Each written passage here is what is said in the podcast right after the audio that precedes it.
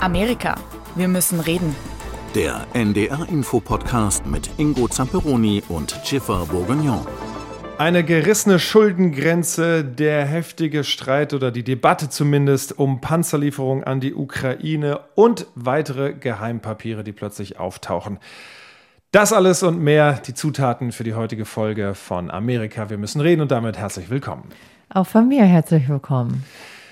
Und wir fangen an noch einmal kurz, auch wenn es da nicht viel gibt, äh, worüber man sagen kann, was in diesen Geheimdokumenten drinsteckt, aber erneut sind äh, Unterlagen, Geheimdokumente in den privaten Gemächern, diesmal im Privathaus in Delaware von US-Präsident Joe Biden gefunden worden.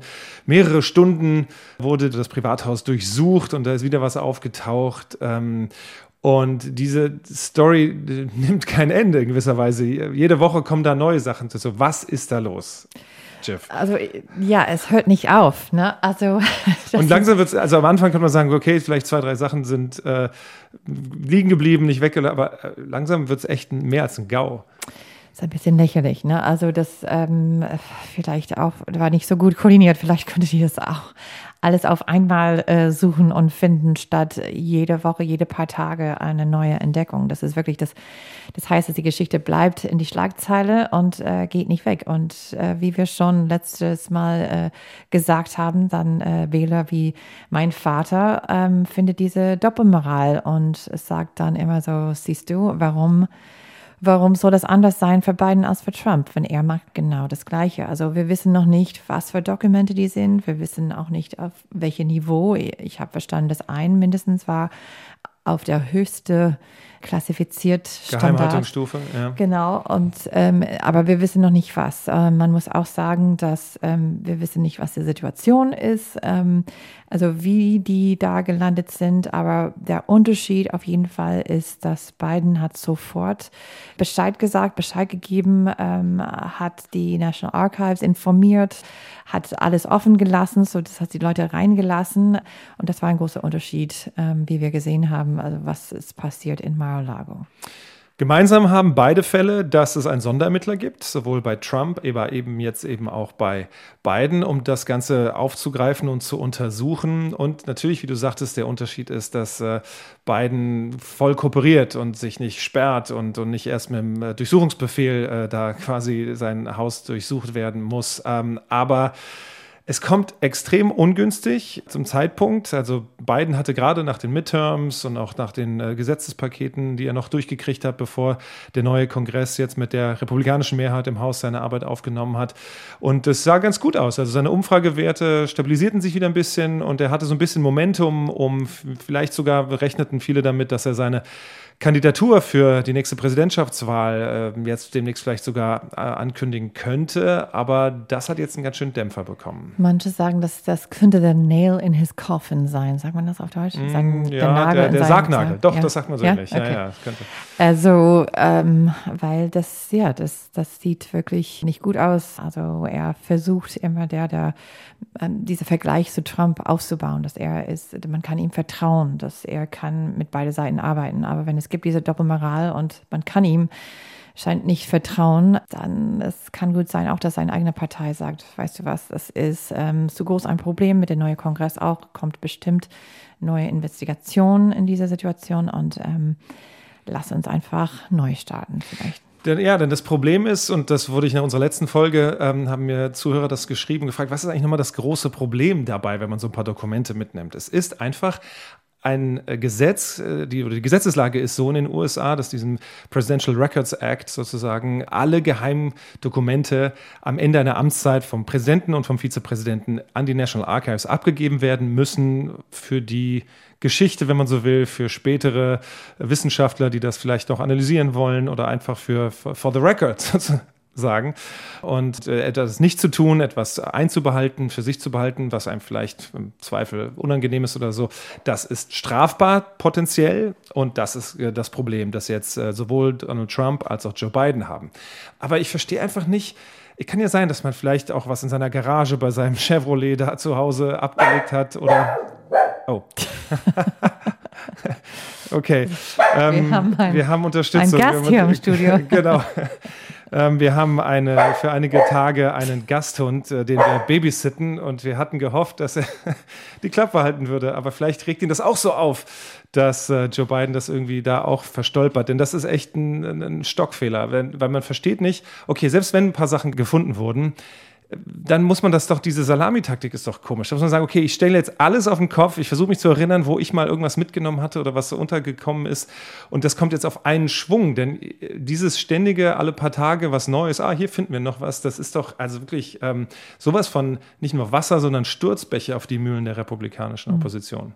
Der Witz jetzt ist, dass viele Leute in Washington sind am Wochenende durch ihre Garage gegangen und Keller und haben geguckt zu sehen, ob die also selber irgendwas da äh, äh, versteckt haben, weil, also wie ich das auch verstanden habe, es, es ist normal auch, dass die verschiedene Dokumente haben. Das kann sein, dass manche sind, dann äh, kriegen eine neue Klassifizierung über Zeit, dass sie waren nicht am Anfang geheim und dann sind geheim geworden. Also es gibt verschiedene Gründe. Insofern, mhm. man weiß nicht, wie gesagt, warum die da sind oder was die sind, aber wie du sagtest, ist es wirklich äh, nicht was Biden braucht in, diese, in diesem Moment, besonders nach so einer ziemlich guten Start im neuen Jahr.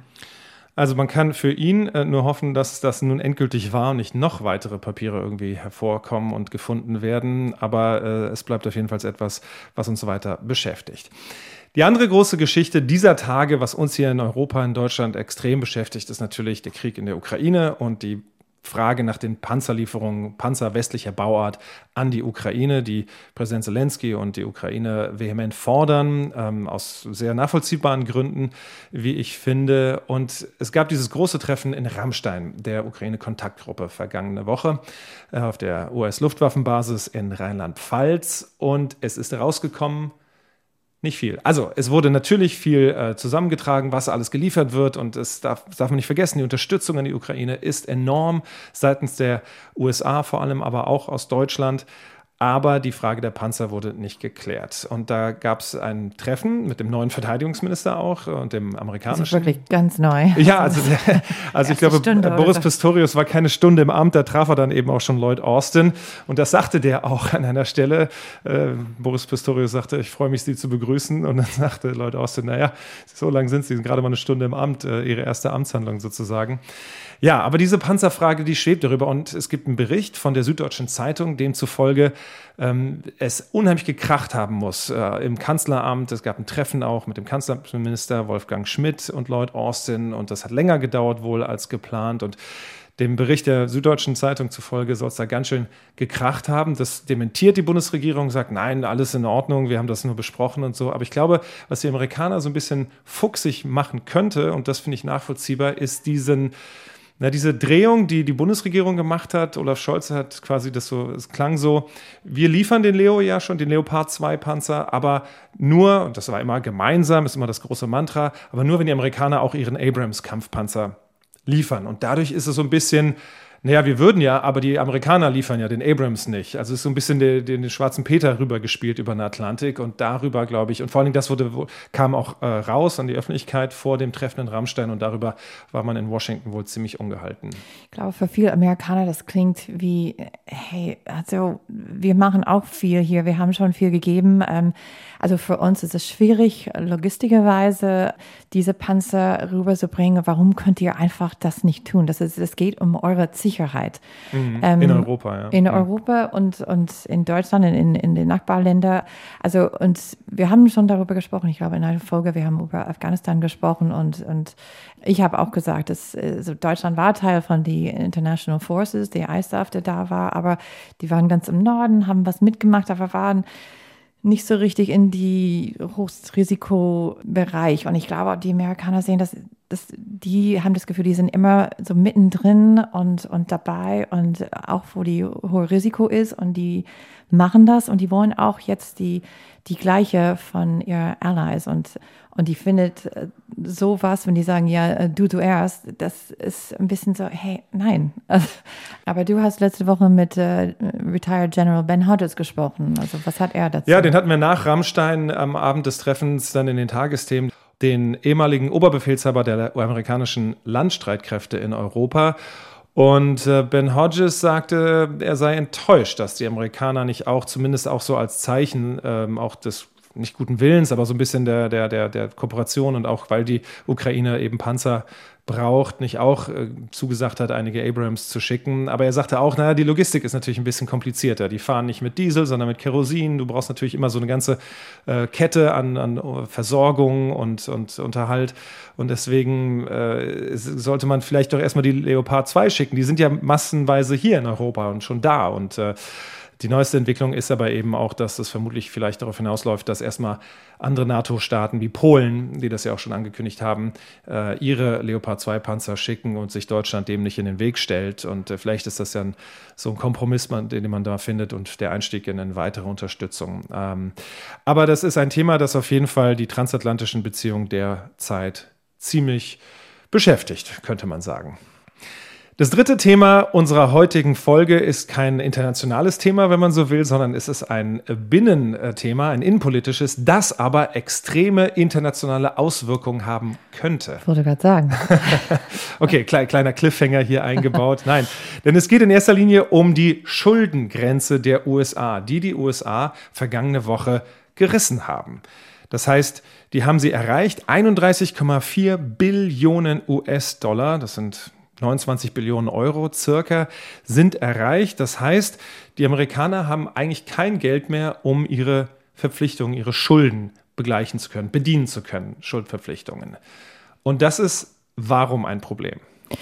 Also, die haben die Grenze jetzt äh, betroffen. Das ist äh, letzte Woche passiert. Die können noch ihr Schulden bezahlen, also mindestens die nächsten paar Monate, wenn die das Geld ein bisschen herum schaffeln. Ja, also, Finanzministerin Janet Yellen muss ein bisschen tricksen. Ne? Die, die macht ein paar Ausgaben weniger an anderer Stelle und kratzt das so zusammen, aber es ist jetzt hier wirklich äh, Notkasse ein bisschen. Genau, aber das ist nie bis jetzt passiert, dass äh, diese, diese Grenze also überschrieben war. Also dann kommt ein, ein Gesetz vor der Kongress und normalerweise dann geht das durch und dann kriegen die ähm, das Geld von der Treasury dann weiter so bezahlen. Aber im Moment, und das hat angefangen, ich glaube, das erste Mal in 2011, in die Obama-Jahren, als die Tea Party da war, diese äh, Rechtsextremist-Republikaner von dieser Zeit. Und dann haben das ähm, ein bisschen ne, so wie sagt man, they held it hostage, diese Nego Negotiations, die wollten, die haben gesagt, ja, es gibt ein paar Sachen, die wir wollen und wenn nicht, wenn wir das nicht bekommen, ähm, dann machen wir das nicht mit. Dann, dann äh, bleibt es, wie es ist und dann würden wir eine Default haben. Und Default heißt, dass die können dann nicht, ähm, die amerikanische Regierung könnte tatsächlich nicht bezahlen. Ähm, das ist problematisch, weil das würde Auswirkungen haben in die ganze Welt, in die Märkte. Also es würde zu einer sehr unsichere Periode und wahrscheinlich auch eine Rezession wieder in den Staaten und auch hier in Europa. Ja, das ist zumindest das, was äh, Finanzministerin äh, Janet Yellen an die Wand gemalt hat, wovor sie gewarnt hat, ein Zahlungsausfall würde nicht nur die US-Wirtschaft und die Grundlage für Millionen von US-Bürgerinnen und Bürgern betreffen, sondern eben auch das weltweite Finanzsystem irreparabel beschädigen und, und, und Auswirkungen. Es hat es so noch nie gegeben, das, wie du gesagt hast, äh, seit ähm, äh, dass die Amerikaner da ihre Schulden nicht begleichen. Aber 2011, weil du das ansprichst, da haben die ähm, Republikaner mit ihrer Mehrheit im Haus quasi der Obama-Regierung, und da war Biden ja als Vize mit dabei, der hat das also schon mal erlebt, die Pistole auf die Brust gesetzt und haben gesagt, pass auf, äh, wir machen das nur, wenn du hier und da und da Abstriche machst und da Einsparungen im Sozialsektor oder wo auch immer. Aber das ist doch auch Politik, oder? Also gerade in so einem System, dass du sagst, okay, quid pro quo, das du kriegst das, dann gebe ich dir das und irgendwo treffen wir uns. Und im aller, allerletzten Moment wurde diese Zahlungsunfähigkeit abgewendet, weil Obama so ein paar zu Geständnisse gemacht hat. Aber das ist Politik, aber das ist äh, eigentlich für viele Leute, viele sagen, das ist so wichtig, mit sowas zu spielen. Also, mhm. weil es ist, also, obwohl die das geschafft haben, bevor der, der Deadline, der Frist, ähm, es hat auch Schaden. Es hat Nachfolge, die äh, waren äh, schädlich für die amerikanische Wirtschaft. Insofern, das war nicht ohne. Also, mhm. insofern, Obama hat gelernt, also wie man häufig sagt, don't negotiate with terrorists. Also dass man kann nicht mit äh, die Leute reden. Jetzt also nicht die Tea Party, aber die MAGA-Republikaner, wie man sagt, die also Trumpisten, dass man kann mit Leuten nicht negotiate, die kann, man kann nicht Verhandeln. diskutieren, verhandeln, Ja. weil ähm, sonst es wird immer so zu diesem Punkt kommen und das ist wirklich so wichtig für der Wirtschaft äh, zu diskutieren. Und das hat Biden jetzt auch gesagt. Wie du gesagt hast, er war dabei als Vizepräsident, er hat irgendwas davon gelernt und hat gesagt, nee, das diskutieren wir nicht, Punkt, fertig. Aber also die näher die Zeit kommt, die mehr Druck, die mehr der Möglichkeit, dass für das allererste Mal, ähm, dass, äh, dass diese, diese Handlung nicht klappen könnte. Und ähm, niemand weiß ehrlich gesagt ganz genau, was die Auswirkung sein könnte. Also könnte, ja, aber wie es sein wird. Ja, ja, du sagtest 2011, nachdem so ein paar, überhaupt, es kam nicht dazu, aber die Gefahr war sehr, sehr real und das führte allein schon zur Herabstufung der Kreditwürdigkeit der USA und es könnte jetzt eben noch viel mehr werden. Aber würdest du also sagen, damals die Tea Party-Bewegung, die das äh, quasi diesen Showdown forciert hat mit der Obama-Regierung, die war noch mild im Vergleich zu den jetzigen ähm, sehr rechtsgerichteten Republikanern, die ja auch schon Kevin McCarthy fast verhindert haben. Wir haben in der ersten Folge des Jahres breit darüber berichtet und gesprochen. Äh, das, das war auch eins der Zugeständnisse, dass sie von McCarthy quasi abgerungen haben, dass sie für ihn stimmen, dass er da eben für, bei diesem Erreichen der Schuldenobergrenze, diese Anhebung der Schuldenobergrenze nicht mitmacht. Genau, und manche von diesen Leute äh, sind, haben jetzt äh, wichtige Stelle in verschiedene Committees auch. Die haben dann äh, als, als ihr Preis für äh, ihm, äh, ihm Kevin McCarthy zu wählen, die haben jetzt äh, wichtige Stelle auf äh, zum Beispiel die Oversight Committee. Und das ist irgendwas, das würde sowas dann beobachten und entscheiden.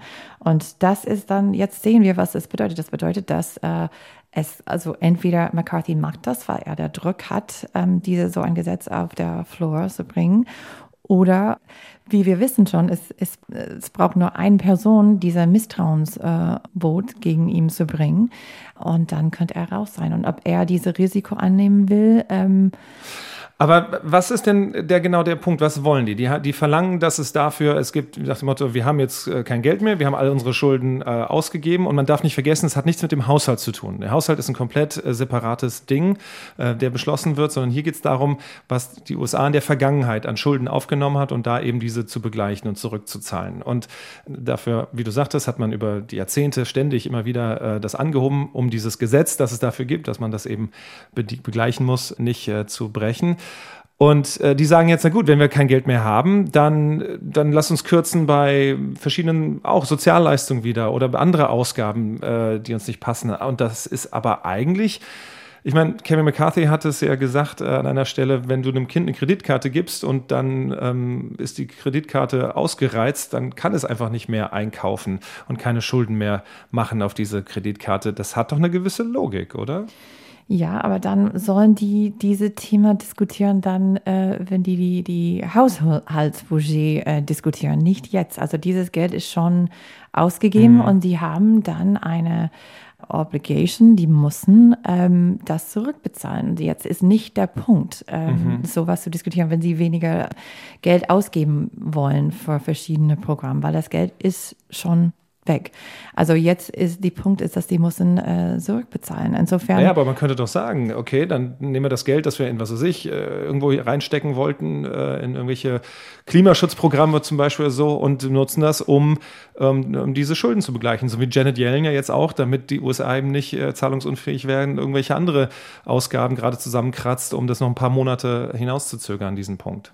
Ja, also manche wollen auch weniger für der Verteidigungsbudget und es gibt schon Zum Beispiel. Es, es gibt schon andere Republikaner, also nicht nur Demokraten, ähm, aber andere äh, Republikaner, die haben gesagt, nee, dann ich ähm, ich kann, das mache ich nicht mit, äh, das unterstütze ich nicht. Zum Beispiel und, die ganzen Zahlungen an die Ukraine und die Lieferung und so. Genau. Ja. Also es wird dann eine, ein Streit nicht nur äh, zwischen den Parteien, aber innerhalb äh, der Republikanischen Partei dann geben. Aber nehmen wir an, diese Hardcore-Republicans, nennen wir sie mal so, die fast Kevin McCarthy verhindert haben und sich sehr viele Zugeständnisse gemacht haben, die ja jetzt, wie du sagtest, mit einer, einer Einzelner braucht nur sagen, äh, das passt mir nicht und ich äh, will ein Misstrauensvotum gegen McCarthy. Aber nehmen wir an, die, die, egal was passiert, die stellen sich quer. Ähm, könnten dann die Demokraten, aber zumindest ein paar andere Republikaner, gemäßigtere Republikaner rüberziehen und sagen, okay, wir müssen, um das Gesetz äh, eben zu verabschieden, die, die Schuldengrenze anzuheben, hier auf 218 Stimmen kommen, um eine Mehrheit zu kriegen im Haus, äh, könnte man die dann, dann rüberziehen? Das könnte passieren. Also die ähm, wie wir wissen, die Republikaner haben nur eine knappe Mehrheit. Das heißt, dass die Demokraten brauchen nur weiß nicht genau wie viel, aber nicht so viel. Äh, und es gibt auch viel moderate, moderat Republikaner, die würde auch wahrscheinlich gern, also nicht dieses Spiel spielen, aber einfach. Ähm, Denn es ist ein Spiel mit Feuer, ne? Ja.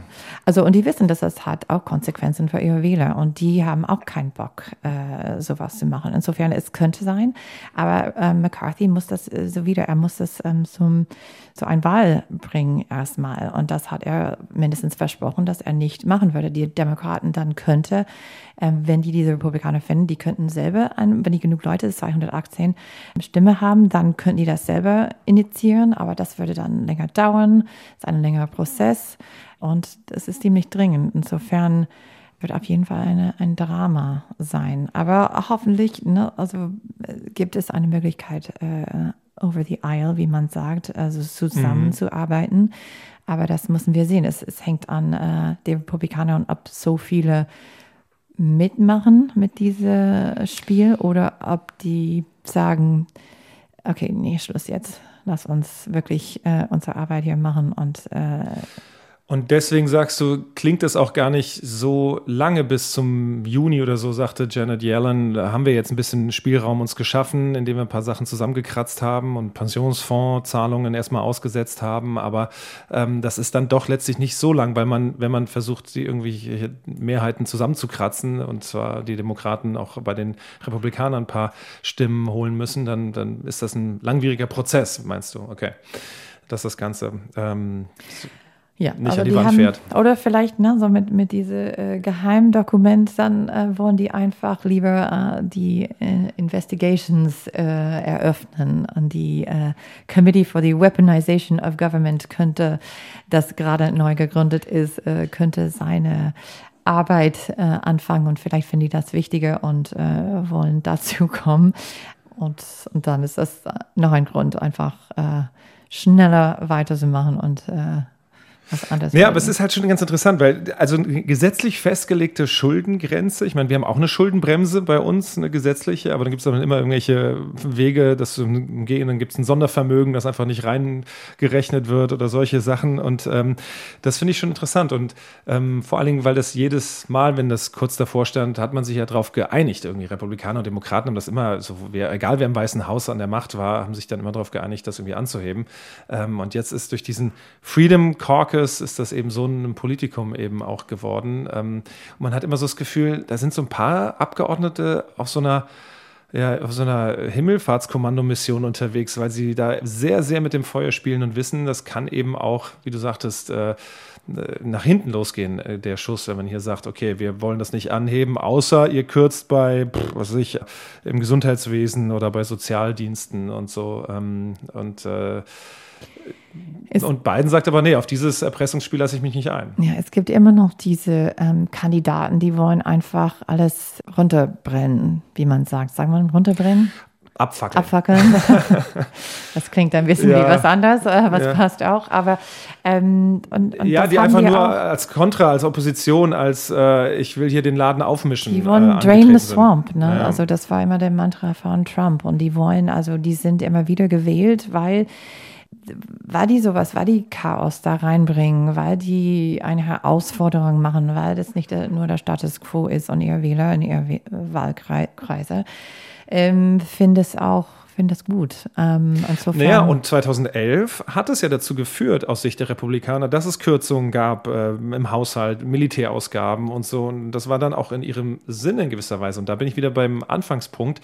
Das ist doch auch Politik. Also man kann jetzt nicht nur vorwerfen, die sind jetzt nur verblendet und, und verbohrt und, und äh, gut, vielleicht der ein oder andere, die andere ähm, aber schon, aber, aber grundsätzlich geht es doch um was. Eine Demokratie ist auch der Wille von der Mehrheit. Und wenn das nur eine kleine Minderheit mhm. ist, der ähm, nimmt der ganze Kongress und äh, hält dann Medicare, Medicaid und Social Security in Frage, weil es gibt irgendwas, das sie wollen oder weil sie nur Chaos herrschen wollen. Mhm dann ähm, ist es nicht, wie es funktionieren soll.